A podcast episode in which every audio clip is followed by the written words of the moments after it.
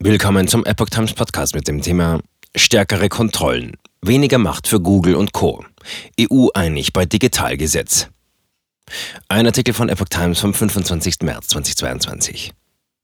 Unterhändler des Europaparlaments und der EU-Staaten haben sich auf eine stärkere Kontrolle von Online-Riesen wie Google, Apple und Amazon geeinigt. Sie billigten am Donnerstagabend ein Marktkontrollgesetz, das den Konzernen in Europa deutlich strengere Regeln zum Nutzerschutz auferlegt, wie der deutsche Europaabgeordnete Andreas Schwab als Verhandlungsführer des EU-Parlaments und die französische EU-Ratspräsidentschaft auf Twitter mitteilten. Darum geht es bei dem Gesetzespaket. Mit dem sogenannten Digital Markets Act DMA will die EU wettbewerbsschädliches Verhalten der großen Internetunternehmen unterbinden, zum Wohl von kleineren Konkurrenten wie Verbrauchern. Die Regeln sollen nämlich für die Digitalkonzerne gelten, die einen Börsenwert von 75 Milliarden Euro haben oder einen Jahresumsatz von 7,5 Milliarden Euro. So sollen die Internetgiganten ihre eigenen Angebote nicht mehr auf Kosten der Konkurrenz bevorzugen dürfen.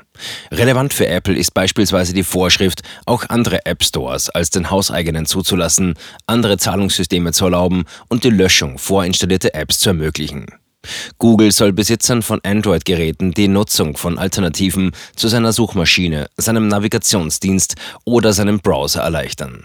Außerdem soll das Unternehmen bei den Suchergebnissen eigene Dienste nicht mehr besonders hervorheben dürfen. Plattformen wie Amazon sollen auch nicht mehr Daten von Seiten ihrer Unternehmenskunden abgreifen dürfen, um sie für ihre eigenen Konkurrenzangebote zu verwenden. Die Plattformen brauchen zudem eine extra Zustimmung der Nutzer, um Daten über mehrere Dienste hinweg zu Werbeprofilen verknüpfen zu dürfen. Außerdem sollen die größten Messenger-Dienste wie WhatsApp oder Facebook Messenger der Einigung zufolge mit kleineren Plattformen zusammenarbeiten müssen, wenn diese es wünschen. Nutzer könnten so erstmals Botschaften oder Videos über verschiedene Dienste hinweg verschicken. Das Hauptanliegen des Gesetzes ist es aber, die jahrelangen Verfahren und Gerichtsprozesse abzuwenden, die notwendig sind, um kartellrechtlich problematisches Verhalten der großen Technologiekonzerne zu bestrafen. Die EU-Kommission hatte in den vergangenen Jahren mehrmals Rekordstrafen gegen die Konzerne verhängt. Darauf folgten allerdings langwierige Berufserfahrungen und nur geringfügige Verhaltensänderungen bei den Unternehmen. Stärkere Kontrollen.